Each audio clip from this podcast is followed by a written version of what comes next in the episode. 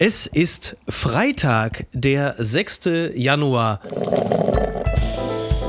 Apokalypse und Filterkaffee. Die frisch gebrühten Schlagzeilen des Tages. Mit Mickey Beisenherz.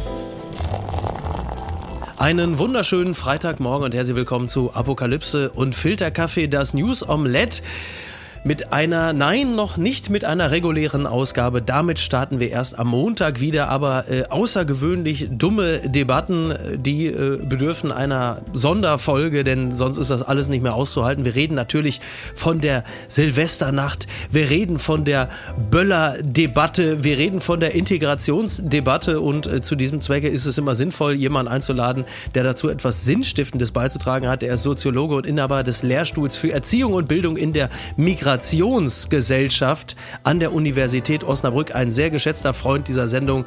Guten Morgen, Aladin Elmar Falani. Grüß dich, Micky. Hi. Sag mal, wir hatten ja ursprünglich was anderes vor. Wir wollten uns ja eigentlich auf ein Bier verabreden. ähm, das war der eigentliche Plan und dann sind wir hier plötzlich in so eine Podcast-Sonderfolge abgerutscht. Denn eigentlich wollten wir uns in Hamburg zum Bier verabreden dass wir trinken würden, nachdem du in der Sendung Markus Lanz gesessen hättest, in der du nächste Woche sitzen wirst, zusammen mit einem gewissen Friedrich Merz. Was glaubst du, erwartet dich da? Oh, das weiß ich gar nicht so genau, was wir äh, da dann konkret diskutieren. Im Augenblick ist die Diskussion, so wie du es beschrieben hast, so ein bisschen schräg äh, und mhm. auch ein bisschen an der Sache vorbei, aber ähm, das könnte ja sein, dass es sich bis dahin ein bisschen versachlicht. Ich habe keine Ahnung, was mich da. Und du erwartet. meinst ausgerechnet Friedrich Merz ist derjenige, der die Debatte versachlicht. Da habe ich bei äh, DJ Sozialtourismus so also ganz leicht meine Zweifel. Ich habe so eine leise Ahnung, wie es laufen könnte. Ich würde an dieser Stelle kurz mal eine Frage einwerfen äh, von jemandem namens äh, Adimir Karame Medovic. Der hat einen Gastbeitrag im Spiegel geschrieben, der nennt sich Rechtsrassismus links schweigen und die Frage, mit der der Artikel, äh, der Text einsteigt, ist warum fällt es so schwer, eine ehrliche Debatte über die Täter der Berliner Silvesternacht zu führen? Ich leite die Frage direkt weiter an dich. Warum fällt es so schwer und was erleben wir gerade? Das, das fällt tatsächlich schwer, aber es müsste nicht so sein. Mhm. Äh, wir könnten einfach darüber sprechen, was da passiert ist. Äh, auch viel mehr zu gucken, wie es den Opfern geht. Opfer vergessen wir immer, egal was los ist. Mhm. Und dann darüber sprechen, wie es dazu gekommen ist. Ja. Und was man tun kann. Das könnte genau. man einfach so machen. Aber wenn ja. man natürlich dann sofort über ungesteuerte Migration, Integrationsdebakel, Integrationsunwilligkeit, andauernd, also jetzt ist wieder ähm, hier Konjunktur für den Begriff Migrationshintergrund. Mhm. Heute hat ernsthaft, heute hat in der Welt ein Vorsitzender von einem Lehrerverband ein Blödsinn erzählt, ich, ich war fassungslos, äh, man sollte quotieren, dass es nur noch 35 äh, Prozent äh, Kinder mit Migrationshintergrund in einer Schulklasse gibt. Okay. Wir sind in Deutschland gerade bei 40 Prozent durchschnittlich. Das heißt, alleine rein mathematisch geht das nicht. Ja. Das heißt, jetzt, jetzt, jetzt sind wir wirklich in einer Zeit, wo jeder jeden Quatsch in den Diskurs einbringen kann. Und äh, das müsste nicht so sein. Das Thema ist hochrelevant, Gewaltausbrüche. Ja. Das ist nichts, wo man weggucken darf, aber man muss es dann vernünftig besprechen. Mhm. Also und das ist gerade nicht vernünftig. Genau, weil ich, ich habe so ein bisschen das Gefühl, also jetzt ich habe diese Silvesternacht ja nur aus der Distanz äh, verfolgt und dann die Debatte, nennen wir es mal wohlwollend so. Und da ist es mir so ein bisschen, das kommt mir so ein bisschen vor, diese diese Böller-Debatte wie die Böller selbst. Also du hast entweder so verkniffen furzende Blindgänger oder du hast halt einfach so so laute Sprengsätze, die einem sofort alles wegreißen. Dazwischen gibt es irgendwie nichts. Also, zumal es ist ja diese, diese Silvesternachtsdebatte ist ja auch kein gesamtdeutsches Problem, sondern, so wie ich das verfolgt habe, in erster Linie ja ein Geschehen aus Berlin. Die anderen größten Städte, bis vielleicht sagen wir auf Hagen, Teile in Hamburg oder so, die haben ja kaum etwas gemeldet. Also da war ja nicht so viel. Es geht ja in erster Linie um Berlin und da um Bezirke wie beispielsweise äh, Neukölln. Und wenn es dann darum geht, zum Beispiel zu sagen, ja, mit, mit wem, also eine berechtigte Frage, was sind denn das für Leute? Also mit wem haben wir es da zu tun?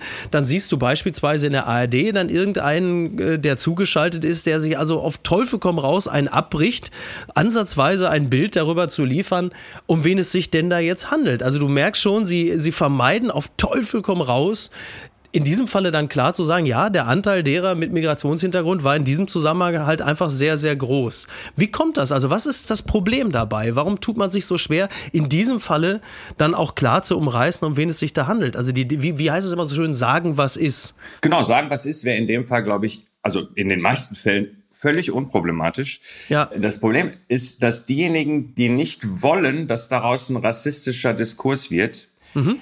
Trotzdem so unerfahren und zum Teil auch inkompetent sind in genau dem Themenfeld. Ist doch Klassiker, kennst du doch auch. Gerade linke Milieus wollen total weltoffen ja, ja. sein und haben aber von der Sache oft keine Ahnung. Das ist dann genau, einfach so. Genau. Und äh, also heißt, man will nicht, kann aber auch nicht richtig. Ja. Und dann kommt dann so ein so ein äh, Geeier raus. Genau. Ich habe es jetzt nicht gesehen, was du jetzt angesprochen hast, aber ja. ähm, das ist ein Klassiker. Also eindeutig äh, etwas, was was was häufig passiert. Wenn du jetzt einfach nur sagen würdest, ähm, da sind X Personen gewesen so und so viel davon sind jetzt festgenommen. Mhm. Äh, das wissen wir über die und wir lassen uns auch am besten zwei Tage mehr Zeit, um ein bisschen genauer zu wissen, was Sache ist. Genau. Und äh, dann stellt sie irgendwas fest und dann lässt sich das erklären. Also diejenigen, die Angst haben, dass daraus ein rassistischer Diskurs wird, das meine ich ganz ernst jetzt, wie ich sage, ja. die verstehen nicht so ganz, dass es keinen Grund für Angst gibt. Mhm. Die Angst musst du noch nur haben, wenn du am Ende ehrlich glaubst, dass diese Migranten alle Arschlöcher sind. Sag ich jetzt als jemand, der selber so adressiert wird immer. Ja. Äh, die Angst musst du aber nicht haben, wenn du wirklich davon überzeugt bist, dass Migration im Kern nicht das Problem ist, dass es auch nicht im Kern kulturelle Ursachen sind mhm. oder sonst irgendwie was. Ja. Das heißt, wenn du wirklich überzeugt bist und informiert bist äh, und kompetent bist, was das Thema angeht, kannst du einen ganz entspannten Diskurs führen. Genau, und das, das wünsche ich mir denn, um hier äh, den Kollegen äh, Kara Mehmedovic nochmal zu zitieren. Also er sagt so, auf der linken Seite dagegen herrscht betretenes Schweigen. Wie gelähmt vermeiden es viele linke PolitikerInnen, den migrantischen Hintergrund der möglichen Täter zu nennen. So, und auf der anderen Seite hast du natürlich, wie er auch schreibt, auf der rechten Seite oft blanker Rassismus. Es werden wahllos geflüchtete Menschen mit Migrationshintergrund oder schlicht Ausländer als Täter identifiziert. Phänotypen und Merkels Migrationspolitik werden prominent als Gründe aufgeführt. Das ist schäbig, weil es billige Ressentiments bedient ohne auch nur den Anschein einer Lösung zu erwecken. Weil das ist natürlich dann etwas, was ich auf der anderen Seite beobachte, dass plötzlich dann Begriffe völlig ungeniert wie Überfremdung reingeworfen werden, wo du sagst, ja, aber also das ist doch jetzt nicht, das ist doch jetzt nicht das, worüber wir in diesem Zusammenhang eigentlich reden sollten. Ja, völlig schräg. Und ich meine, du musst auch darüber, man muss darüber reden, dass der Anteil der ähm, Polizistinnen in Berlin mit Migrationshintergrund ist enorm hoch. Ja. Äh, der Anteil bei Sanitätern mit Migrationshintergrund ist enorm hoch. Also das ist wirklich so eine eindimensional äh, geführte Diskussion. Das ist äh, wirklich echt schräg. Am Ende ist es ein Phänomen, das tatsächlich von der Qualität her krass ist, mhm. aber ähm, von der Quantität her nicht. Ja. Also die Qualität dieser Gewaltexzesse ist tatsächlich so, dass es bisher so offenbar ähm, selten vorgekommen ist. Ich übrigens gehe seit 20 Jahren Silvester nicht raus, weil ich das schon lange sehr gefährlich finde. Ja. Wirklich sehr gefährlich. Ja. Äh, aber wenn alle sagen, das ist eine neue Qualität, sowas gab es so vorher nicht, auch nicht in Neukölln dann äh, glaube ich das sofort. Mhm. Aber die Quantität, äh, da reden wir von äh, jetzt äh, 150 oder was äh, Festgenommenen und nimm die Zahl mal 10, dann hast du vielleicht alle auch Beteiligten und so weiter. Und das ist ein ganz kleiner Teil. Deswegen führt man hoffentlich keine Grundsatzdebatten. Ne? Also man sollte äh, unsere Erfordernisse wegen demografischem Wandel, Fachkräftemangel und so weiter, wir brauchen Millionen Neuzuwanderung zu den, äh, was wir bisher haben, Neuzuwanderung, dann sollten wir die Debatte nicht wegen 1000 ähm, und 1000 ist echt viel in so einer Nacht, wo Action äh, ist, aber ja, äh, daran sollte man nicht äh, die Zukunft Deutschlands äh, bemessen und auch nicht die zukünftige Migrations- und Integrationspolitik. Und übrigens nochmal so ein Hinweis. Wir sollten auch, wie sagt man so schön, die Kirche im Dorf lassen und gucken, was eigentlich andere machen. Mhm. Es gibt kaum eine äh, westeuropäische oder westliche Hauptstadt, wo einfach überall geböllert werden kann. Mag Gründe dafür geben. Ja. äh, ne, das mag tatsächlich Gründe dafür geben. Ja, ja. Und ich sag dir eins, über ein Verbot nachzudenken, und ich bin echt ein ziemlich liberaler Typ. Und ich mag keine Verbote. Ich äh, finde es total unangenehm, dass andauernd Dinge mir verboten werden. Aber wenn großer Schaden angerichtet werden kann, wenn 0,002 Prozent der Menschen sich daneben benehmen, dann kann man über ein Verbot nachdenken. Das heißt, mhm. wenn, wenn es eine so heikle Sache ist, dass selbst wenn ein Mikroanteil sich daneben benimmt, es großen Schaden verursacht, dann nicht. Mhm. Deswegen haben wir im Straßenverkehr so eine starke Regulierung. Deswegen darf nicht jeder eine Waffe tragen. Äh, auch wenn wir wissen, dass nur ein halbes Prozent mit der Waffe schlecht umgeht. Aber das halbe Prozent wird sehr großen Absolut, Schaden anrichten. Ja. Und deshalb würde ich sagen, äh, ein Böllerverbot, dass das in anderen Ländern ähm, umgesetzt wurde, hat auf jeden Fall auch damit zu tun, äh, dass sie das gleiche Problem hatten. Mhm. Und äh, ich bin nicht für ein Böllerverbot. Ich will nur darauf hinweisen, dass ich selten über Verbote diskutieren möchte. Und ich habe gerade nur beschrieben, unter welchen Umständen ich zumindest darüber reden wollen würde. Aber grundsätzlich bin ich total gegen Verbote.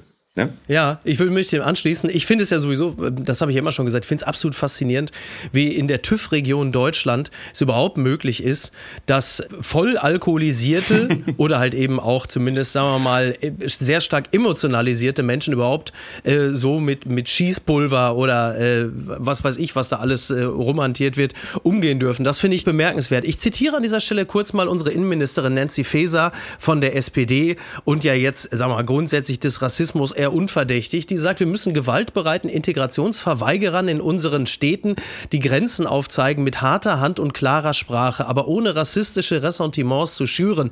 Wer die notwendige Debatte ausnutzt, um auszugrenzen, löst das Problem nicht, sondern verstärkt es. Der äh, uns beiden äh, gleichermaßen bekannte wie sympathische Steven Ampalagan hat dann daraufhin gesagt, das ist etwas, das hätte auch genauso gut von der AfD kommen können äh, oder von Horst Seehofer. Was ist an dieser Äußerung das Problem? Äh, ich, ich, ich will jetzt auch, äh, auch echt nicht übertreiben. Die Äußerung ist nicht so problematisch. Der Anfang dieser Äußerung, der ist halt problematisch, weil Integration mhm. ist ein Begriff, der wird im Diskurs bezogen auf Migration. Ja. Und Migration ist ein Phänomen, da sind in welcher Weise auch immer 20 bis 30 Prozent unserer Bevölkerung, 25 bis 30 Prozent äh, der, der Bevölkerung in Deutschland irgendwie mit adressiert. Ja. Und wenn man jetzt, ich sage es nochmal, wegen 150 Festgenommenen plus, ich bin jetzt mal wirklich großzügig, 1000 weiteren, die da mitgemacht mhm. haben, äh, so eine Grundsatzdiskussion führt. Und man sieht es ja, ähm, Steven ist, fühlt sich ja auch selbst angesprochen. Und all die Leute, die jetzt so ein bisschen aggressiv darauf reagieren, die fühlen sich angesprochen. Und wenn mhm. eine Politikerin, die auch noch Innenministerin ist, mhm.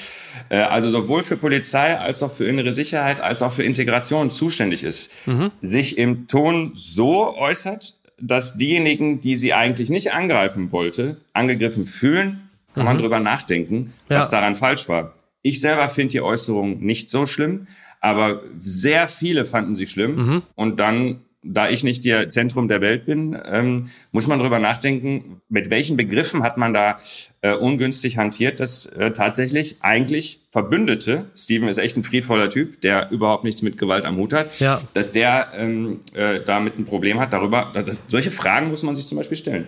Was mir immer auffällt im Zusammenhang jetzt zum Beispiel mit dieser Silvesternacht und mit den, es ist ja dann, äh, das ist übrigens auch das, was Herbert Reul, der Innenminister von NRW, sagt, dass es hier in erster Linie gar nicht um ein, äh, sagen wir mal, migrantisches Problem geht, sondern vor allen Dingen um ein eher männliches Problem. Denn für mich war zum Beispiel das Böllern, das unkontrollierte Böllern, auch immer ganz klar ein männlich besetztes Thema.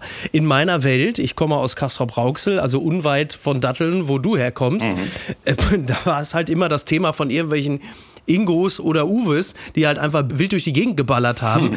Als ich jetzt die Bilder aus der Berliner Silvesternacht gesehen habe, habe ich gedacht, ach guck mal, siehst du, das ist ja irgendwie auch eine Art der, äh, sag mal, fast schon der kulturellen Aneignung, dass du plötzlich äh, die ganzen migrantischen Kids in Neukölln wohlgemerkt hast, die ihrerseits auch halt wild durch die Gegend böllern. Das war für mich dann nochmal ein Moment der Erkenntnis, wo ich dachte, ah, guck mal, die können sich dafür auch sehr begeistern. Was aber extrem nervt, ist zum Beispiel, also meine Frau, geboren in Teheran, die sagt in solchen Situationen immer, diese Arschlöcher versauen es für alle. Mhm. Und das ist ja genau das, was ja auch implizit der Vorwurf gegen Nancy Faeser ist, wenn sie sagt, wir müssen den Integrationsverweigerern oder gewaltbereiten Integrationsverweigerern die Grenzen aufzeigen, dann inkludiert das ja auch alle anderen. Und das sieht man ja auch in dem Spiegelbeitrag, dass natürlich auch alle möglichen, was weiß ich, türkischstämmigen, libanesischstämmigen, syrischstämmigen Menschen, die natürlich einfach vollwertige Mitglieder der Gesellschaft sind, die natürlich genervt sind, weil sie sagen, pass auf, wir müssen jetzt diese Debatte mit ausbaden, weil wir ja auch mit dafür stehen. Und das sehe ich natürlich auch als, als Problem an, dass da selten wirklich differenziert wird. Ja, absolut. Da könnte man jetzt ganz viel zu sagen, aber lass mich auf eine Sache hinweisen. Wenn wir mal mit Herbert Reul gesprochen, der auch ein paar kritische Sachen gesagt hat, aber lassen wir das jetzt mal. Ja, äh, junge absolut. Männer, ist ein Thema von jungen Männern, eindeutig. Ne?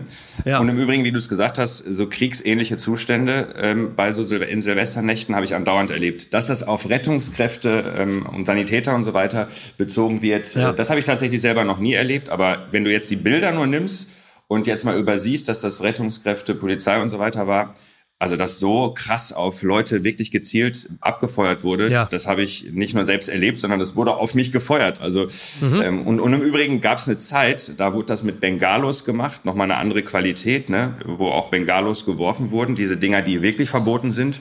Ja. Naja, ich will jetzt nicht äh, über die wilden 90er sprechen.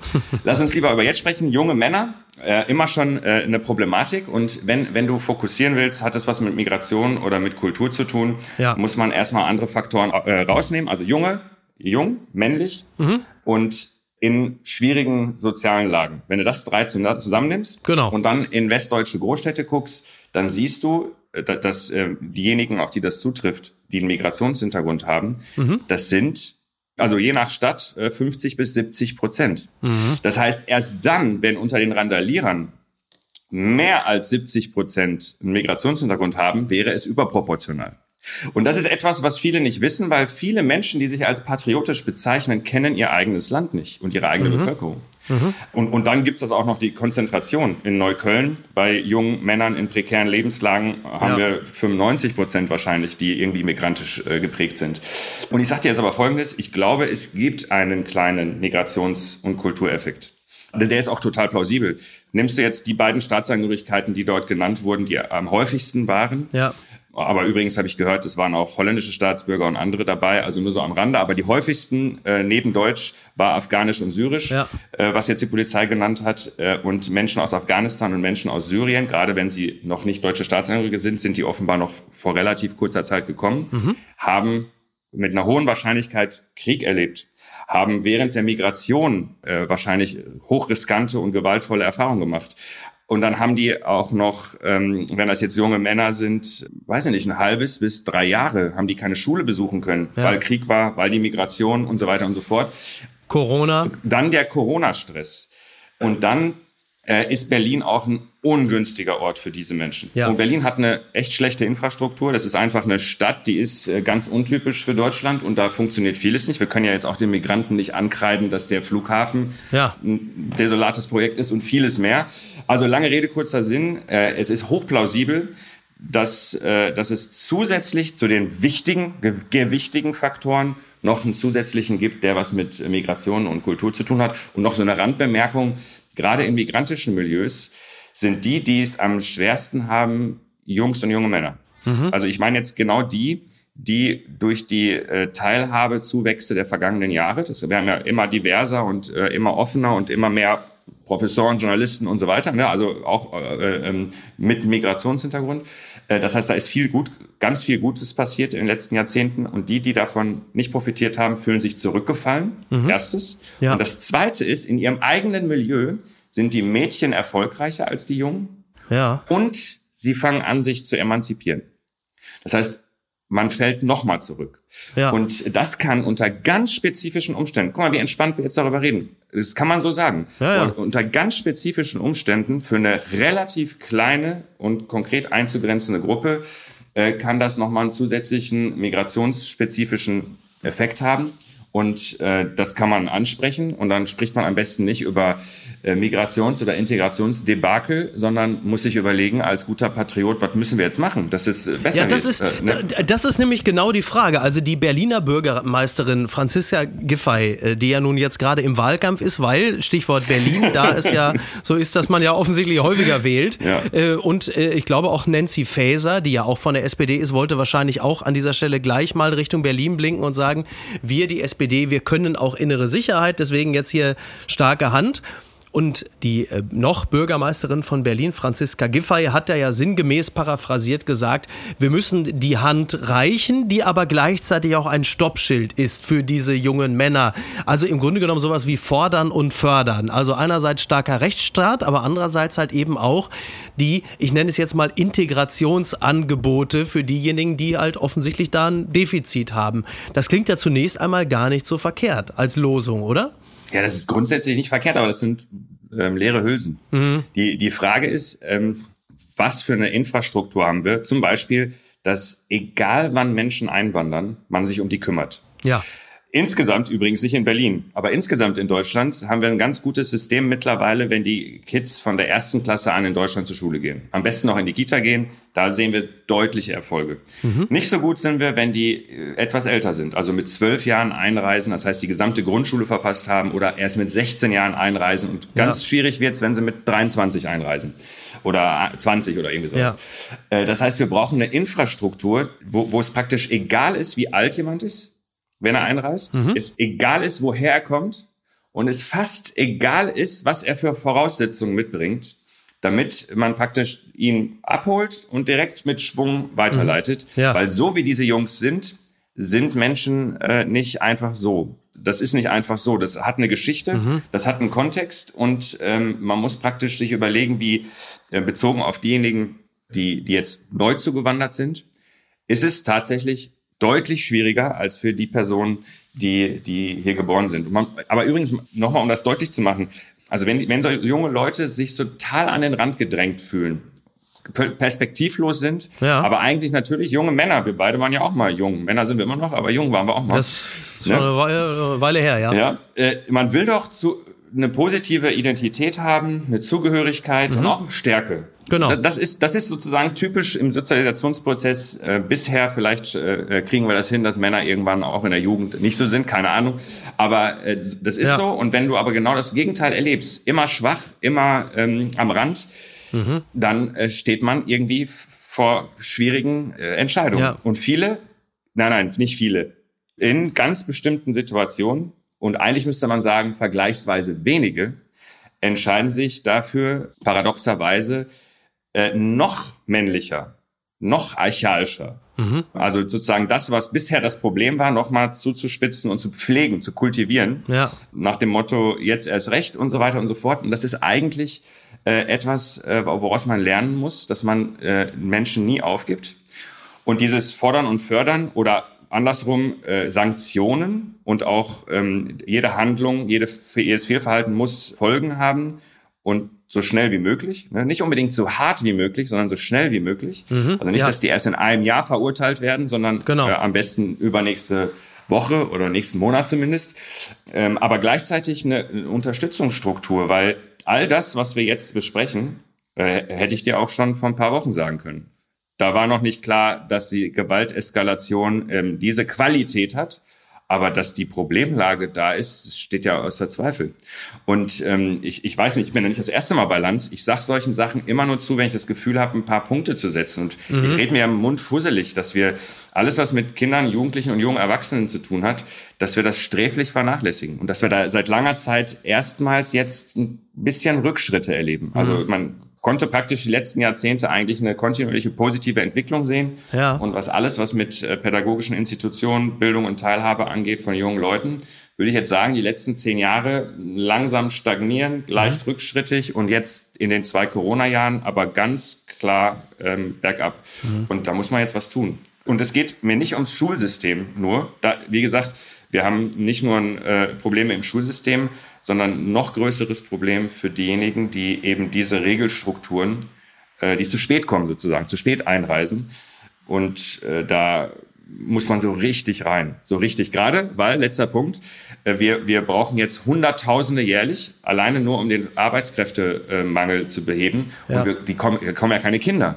Da werden erwachsene Leute kommen, ja. die alle noch kein Deutsch können oder noch nicht ausreichend können. Und ähm, ich würde sagen, wir brauchen einige Millionen in den nächsten 15 Jahren. Auch darüber muss man mal entspannt reden. Aber auch wenn vielen Zuhörern, auch von dir jetzt Schweißbären äh, die Stirn runterlaufen. Ja, ja. Aber einige Millionen, ich würde sogar sagen 10 Millionen in den nächsten äh, 10, 15 Jahren werden es locker sein müssen. wäre ganz gut, wenn wir uns jetzt vernünftig aufstellen. Meinst du nicht auch, oder? Ja, das musst du jetzt alles nur noch Friedrich Merz erklären. ja, weiß ich nicht, ob das klappt. Viel Glück, viel Glück. Aladin, ich danke dir ganz, ich danke dir ganz herzlich. Ich ähm, äh, freue mich sehr, wenn du demnächst mal wieder in einer regulären Folge bei uns zu Gast bist. Da müssen wir unbedingt noch über die Dortmunder Nordstadtliga reden. Das haben wir leider zeitlich heute nicht geschafft, denn da geht es ja auch explizit um eben genau diese in Anführungsstrichen Integrationsangebote. Aber das besprechen wir dann äh, beim nächsten Mal. Machen wir gerne. Wahrscheinlich schon im Februar oder so. Und ähm, ich wünsche dir jetzt erstmal ein schönes Wochenende und du ähm, trainierst jetzt nochmal fleißig für Friedrich Merz. Das wird bestimmt interessant. So ist das es. werden wir uns alle sehr gerne ansehen. Nordstadtliga gerne. Friedrich Merz am Dienstag, glaube ich. Und äh, morgen, ähm, also am Samstag, in der Samstagsausgabe ist auch ein längeres Interview in der Süddeutschen Zeitung, wenn wir schon Werbung dafür machen. Da Ach, guck mal, siehst du, ja, fantastisch. das alle nochmal nachlesen. Ach, sehr gut, sehr gut. Ja, wunderbar. Super. Aladin, ich danke dir ganz herzlich. Lass dir gut gehen. Und äh, Stichwort verfehlte Integration. Ich unterhalte mich jetzt mit Oliver Polak. Also ich habe meine ganz eigenen Probleme. Grüß ihn schön. Mach's gut, Niki. Bye, bye. Ciao, ciao. Mach's Ciao. gut. Tschüss, tschüss. Apokalypse und Filtercafé ist eine Studio Bummens Produktion mit freundlicher Unterstützung der Florida Entertainment. Redaktion Niki Hassania. Executive Producer Tobias Baukhage. Produktion Hanna Marahiel. Ton und Schnitt Niki Fränking. Neue Episoden gibt es immer montags, mittwochs, freitags und samstags. Überall, wo es Podcasts gibt.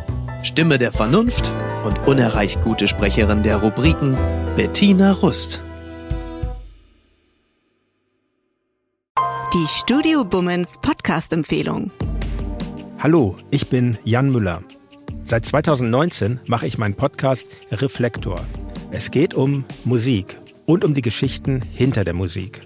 Ich selbst spiele bei Tokotronic. Ich weiß, was es bedeutet, Musik zu machen, in einer Band zu spielen, Alben aufzunehmen und auf Tour zu sein. Ich kenne alle Facetten, die sich mit diesem Beruf verbinden. Drama und Euphorie. Und genau darüber spreche ich mit meinen Gästen bei Reflektor. Was verbindet uns? Was unterscheidet uns? Reflektor gibt euch einen Blick hinter die Kulissen der Musikwelt, den ihr sonst nirgendwo bekommt. Die Liste der Menschen, mit denen ich bereits sprach, ist lang. Deichkind, Campino, Jens Rachut, Doro Pesch, Judith Holofernes, Casper, Igor Levitt, Haftbefehl, Esther Bejarano, Charlie Hübner und viele, viele mehr. Am 14. März ist die Winterpause zu Ende. Dann geht es weiter mit neuen Gästen, jeden Freitag. Ich freue mich drauf und ich freue mich auf euch. Wer nicht so lange warten möchte, der kann sich im Club Reflektor ganz besondere exklusive Folgen anhören. Hört gerne rein bei steadyhq.com. Music is a healing force of the universe. Reflektor, der Musikpodcast. Wir hören uns ab dem 14. März. Euer Jan Müller.